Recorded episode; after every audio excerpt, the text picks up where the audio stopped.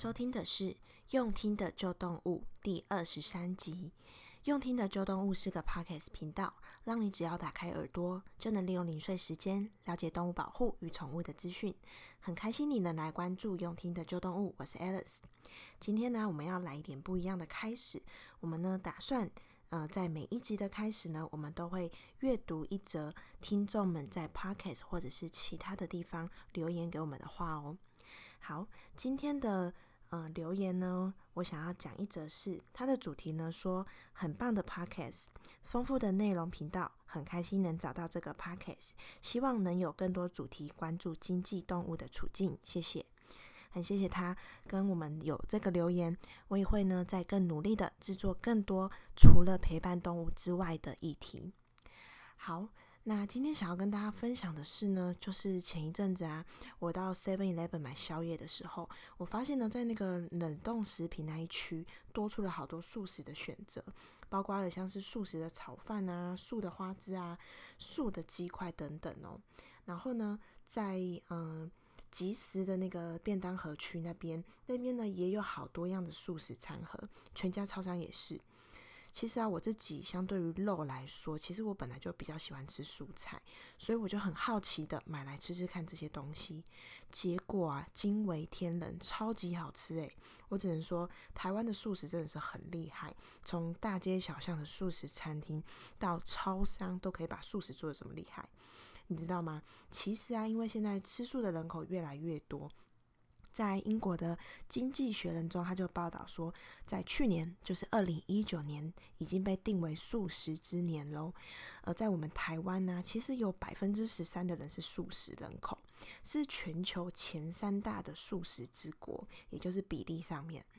那我们台湾一个小小的岛上，就有六千多家的素食餐厅。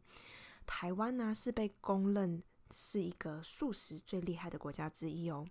其实啊，我们人类我们会吃素的原因五花八门，但是我想在台湾最主要大家吃素的原因，目前应该基本上都还是因为宗教信仰的关系。那其他吃素的原因呢，可能也有包括为了自己的身体健康，为了呃保护地球的环境。那另外也有希望能够爱护动物。所以我们今天主要就是要来和大家讨论说，素食者，也就是 vegan，跟素食者的差别到底在哪里呢？光是念起来就很像吧？会不会想说，啊，不就都是吃素吗？到底差在哪里？那以及想要跟大家讨论的就是，为什么吃素食对你的健康好，而且也能够保护环境呢？那当然，吃素食绝对是爱护动物的表现嘛。那我们就赶快开始今天的节目吧。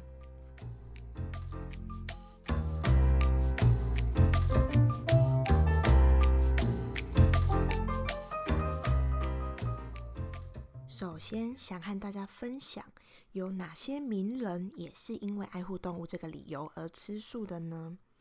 像是发现电的富兰克林，他说呢，肉食根本就是一种谋杀。他说，我吃素后啊，头脑感觉到前所未有的清晰。那发明电灯的爱迪生，他说，任何文明的目标都是停止暴力。一日我们继续伤害其他的生命，一日我们就能。停留在未开化的阶段。那 Facebook 的创办人佐伯克他说呢，一边享受吃肉，一边漠视它本来是一个生命，对我来说完全就是不负责任的想法。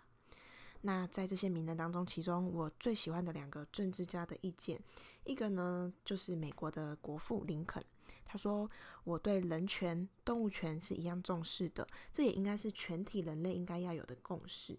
那另外一个呢，是印度的国父圣雄甘地，他说，也就是我们前面几集也有提到的，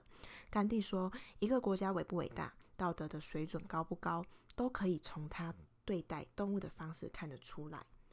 所以我想，不论是在政治界、在学界、科技界、艺术界等等的不同的领域，有这么多不一样的人，他们都因为爱护动物而吃素。那到底他们的理由是什么呢？我想啊。最主要的核心原因就是，他们认为人类是一种有同理心的生物，而且人类对于同理心这件事情不一定是针对人而已，对于其他的物种，人类也都会发展出同理心。也因此，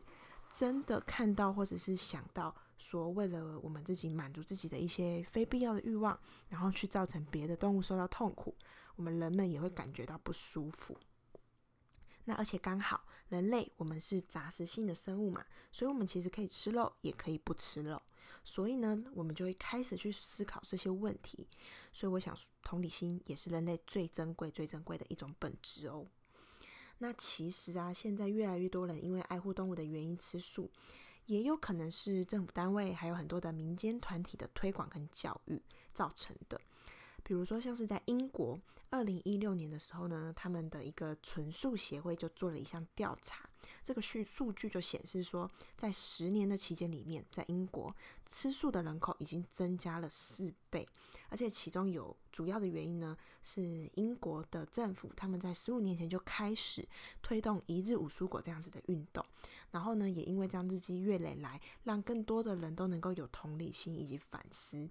那。教育它长期潜移默化的影响，还真的是改变了人们的思维，然后进一步去改变了人们的行为。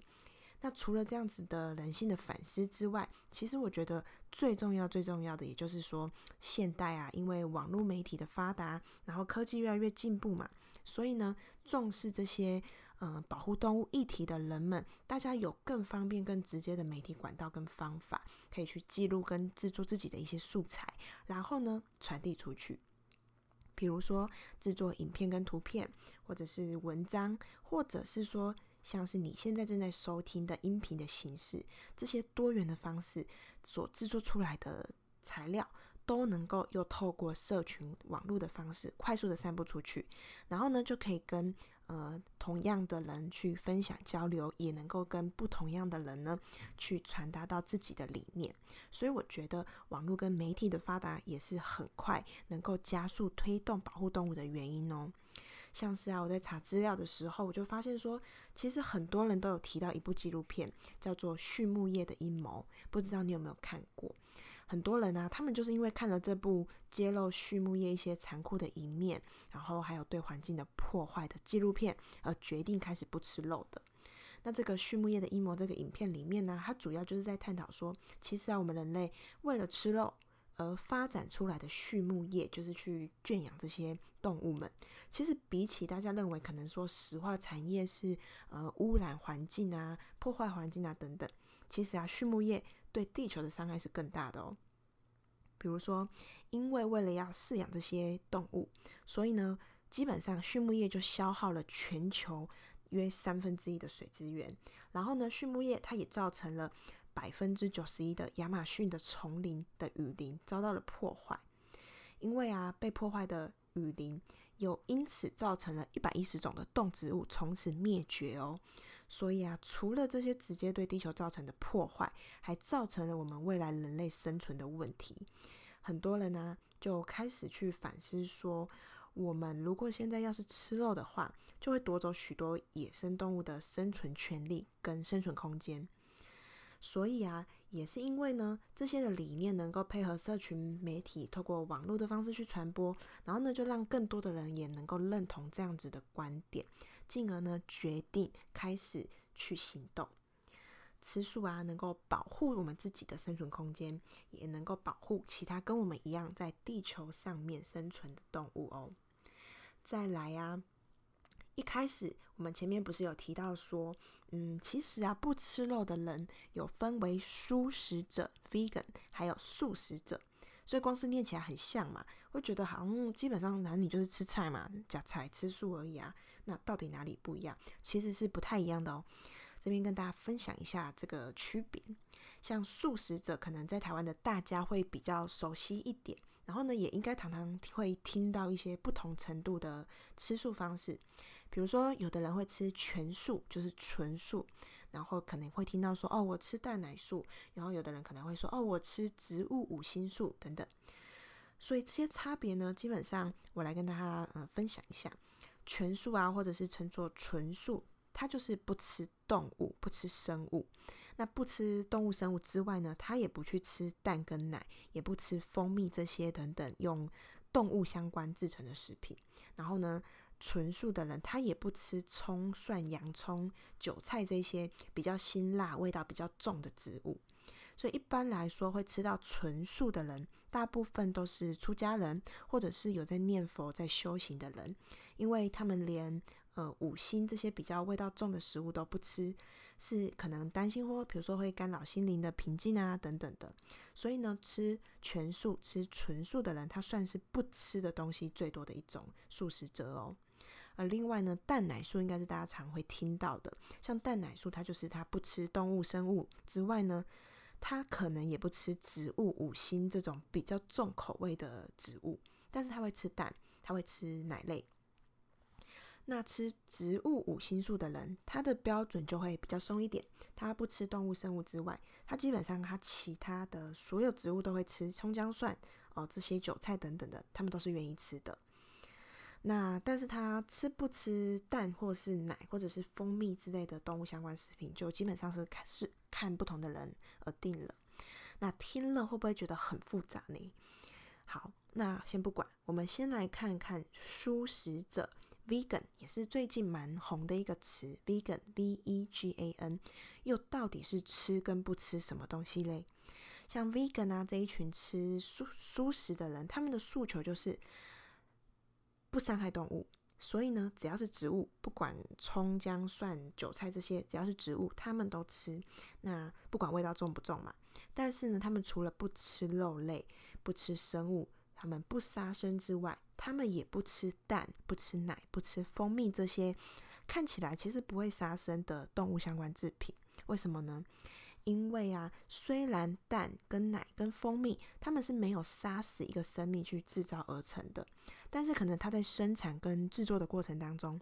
大多数这些东西，它们都会造成动物不同程度的一些影响，包括可能是身体上面的痛苦，或者是心理上面的恐惧。举个例子来说好了，像我们日常生活中吃的蛋。那个蛋嘛，我们都知道，基本上它是没有受孕过的蛋嘛，所以基本上这个蛋是没有生命的。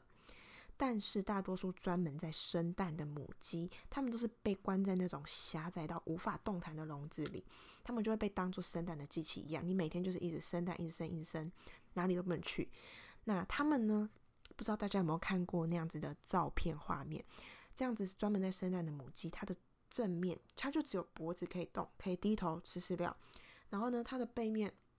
就单纯，它只能够拉屎，然后只能够生蛋。然后呢，它生出来的蛋就会马上掉到一个嗯沟渠里面。这个沟渠呢，呃，人类就可以很方便的直接就把蛋给捡走。那它的左右两旁就是紧贴着另外一只跟它一样专门负责生蛋的母鸡。所以以这样子方式来饲养生蛋的母鸡，它虽然说在生蛋的过程当中没有杀了这只鸡，它也没有杀了其他的生命。但是它在它的生命就活着就是这么的痛苦，那对于 vegan 来说，这样子的方式也是虐待跟伤害动物的一种。那牛奶的道理也是一样的，虽然说在生产牛奶的时候，我们没有杀死乳牛，但是每一头乳牛，它们都是为了生产牛奶的，他们不能够做其他的事情。所以当他生下牛宝宝的时候，小牛就不能待在待在母亲的身边，就要马上被带走。所以呢，小牛跟母牛，他们就被迫要分开。所以小牛一个小宝宝，他被带离母亲的身边是非常非常的恐惧的。而对母牛来说，他的孩子被抢走，他更是很痛苦的。那另外啊，在生产牛奶的环境跟过程当中，其实跟生蛋的母鸡一样，它都是把乳牛关在狭窄的空间里面，它不能够随意走动移动。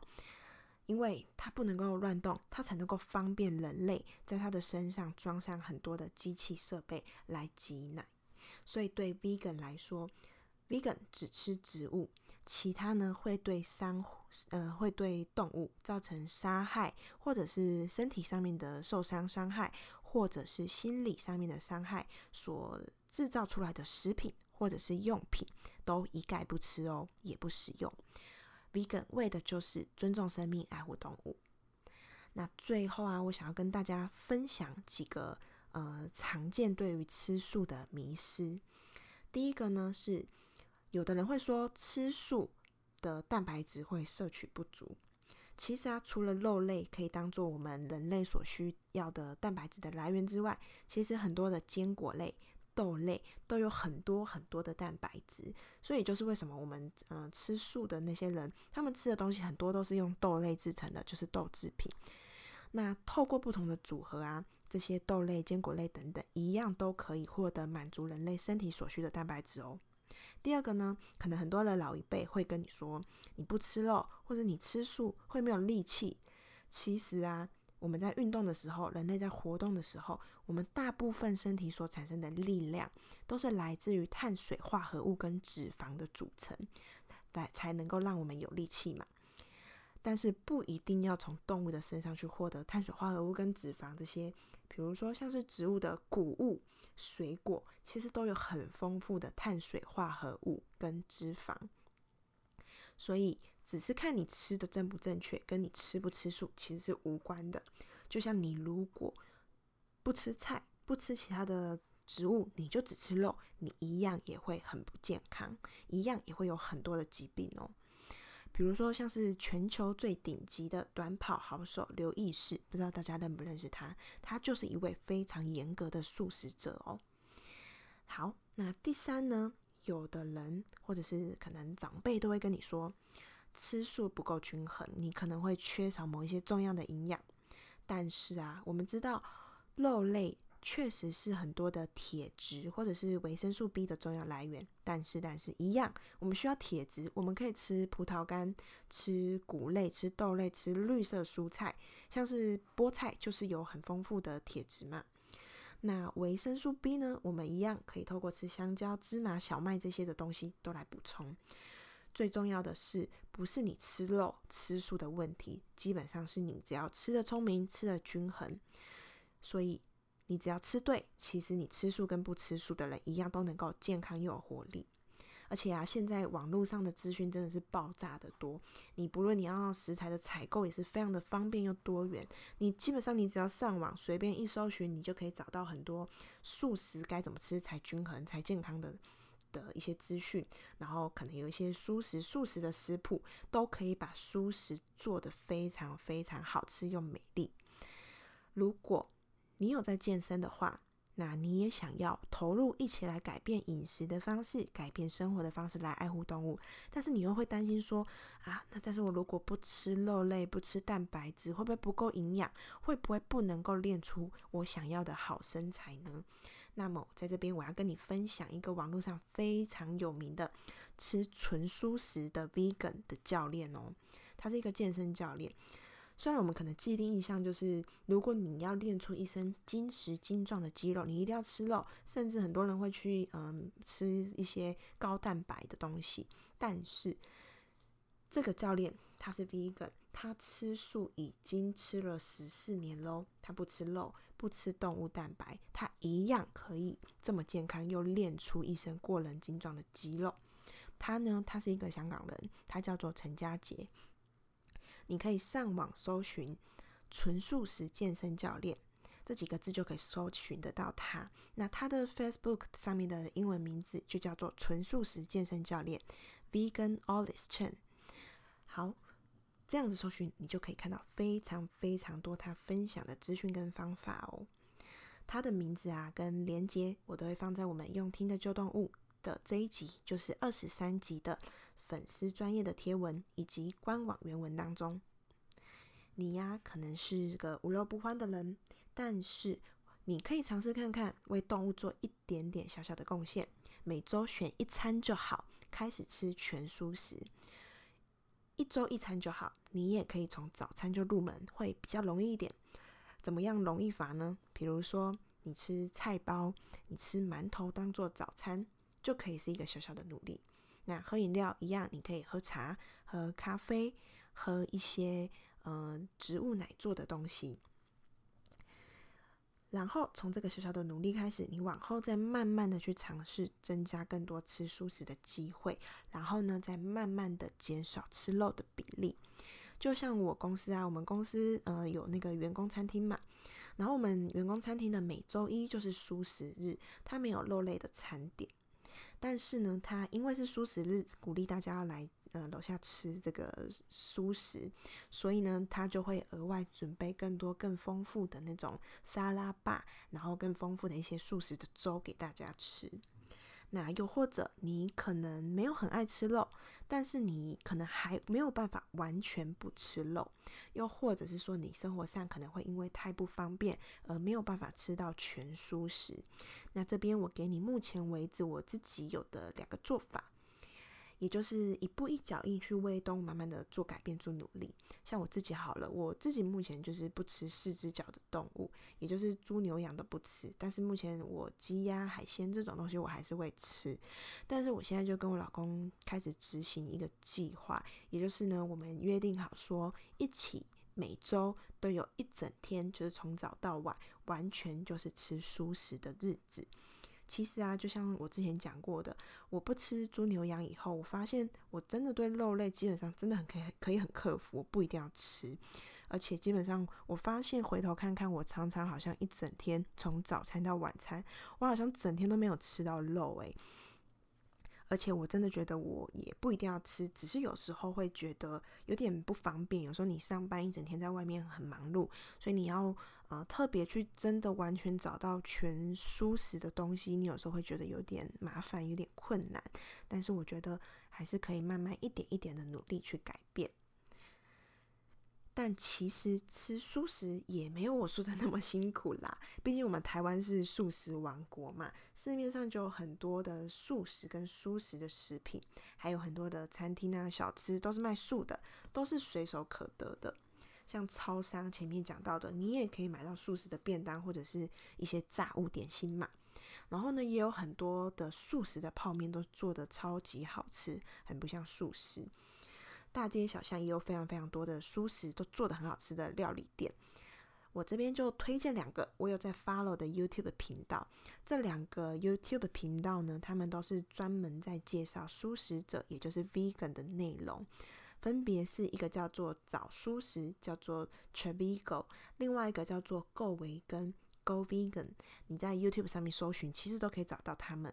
里面呢，就有非常多他们拍的各种蔬食食物的开箱文，可能包括蔬食的泡面、蔬食的水饺、蔬食类的肉松等等的。然后呢，他们还有示范各种你自己可以做的简单上手的蔬食料理，然后也都很漂亮哦。以及呢，他们也会去踩点在台湾不同大街小巷、城市里面的有卖蔬食的好店。资讯真的非常非常非常的多，看了一堆，我都还来不及去这些餐厅朝圣。另外呀，我想很多人应该都有听过 Beyond Meats 嘛，就是一个呃美国的素的汉堡肉汉堡肉的牌子。记得前阵子就是看到 Beyond Meats 的新闻，就发现到说他们的股价好像暴增，就可以看到说其实大家对于 Beyond Meat 对于这种素肉的呃概念跟理念都能够越来越接受，而且甚至是支持，甚至看好它的前景。那这个 Beyond Meat 呢，它主打的就是说，他们他们的肉仿真程度是非常非常高的，基本上就会吃起来像真的牛肉一样。那其实 Beyond Meat 在台湾也已经有在卖了。那我之前到美国玩的时候，我就有去一家素食店，就是像麦当劳那样子的 fast food 素食店，吃了用 Beyond Meat 做的汉堡。基本上，Beyond Meat 做的汉堡一颗比真正牛肉做的汉堡还要贵。那我觉得啊，吃起来真的跟牛肉其实真的很像诶，有点我自己是有点分辨不出来啦。虽然说有一些呃真的很爱吃肉的人，他们吃了之后。觉得嗯，Beyond Meat 差太多，但基本上我觉得自己超，我自己觉得 Beyond Meat 的肉真的超像牛肉，因为它有肉的纤维。那他们说这个制作成感仿真像是肉的纤维是用竹子下去做的。然后呢，Beyond Meat 的肉一样，你咬下去会有肉汁的感觉，然后呢还有感觉像是牛肉的味道。那可能是我自己太多年 没有吃牛肉了，因为我是最早最早我是从不吃牛开始，所以我反而觉得 Beyond Meat 的肉牛肉味有点太重，我自己反而还是有一点害怕，因为太像在吃真的牛肉一样。好，那 Beyond Meat 呢？嗯，其实啊，我之前去美国吃的时候，我那时候有大概嗯在吃 Beyond Meat 汉堡的时候，我有稍微录了一段的影片。跟大家分享介绍 Beyond Meat 做成的汉堡。那在台湾呢，也有类似的产品，叫做新猪肉。它卖的方式呢，有点像是卖猪脚肉一样，它让你买这个像是猪脚肉一样，回去像自己自由发挥。那这个呃 Beyond Meat 我自己做的汉堡介绍的影片呢，我之后也会再分享给大家。当然呢，我知道人们确实有选择的权利。我们要要求每一个人都吃素，确实有很高的难度。但是，如果你认同这个你理念，我想我们都可以分享出去，让更多的人都能够了解。再来，也可以自己试着看看，一餐吃素，再来一天吃素，其实都可以。只要你有一点点的行动，一点一滴的累积，你一定会比现在更前进。让我们能够在。呃，有选择的时候，选择善待动物，也善待地球，同时也是善待自己哦。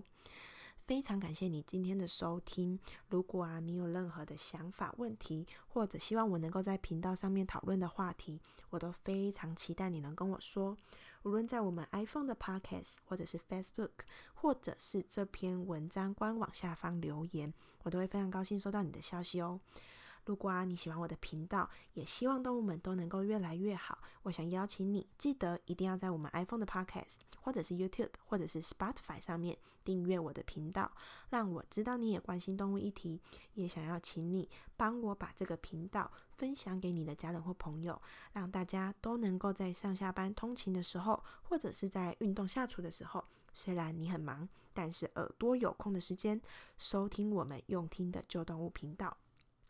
现在就跟我一起展开一餐吃素的行动吧！不论是自己煮，或者是到某某餐厅吃的，我都非常欢迎你到我们用听的旧动物的频道的 Facebook 社团，或者是我们 Facebook 粉专里面，跟大家炫耀一下你自己自主的蔬食餐美照，也跟大家分享一下你找到的好吃的蔬食料理餐厅。期待在 Facebook 上面遇到你，那我们下次见喽！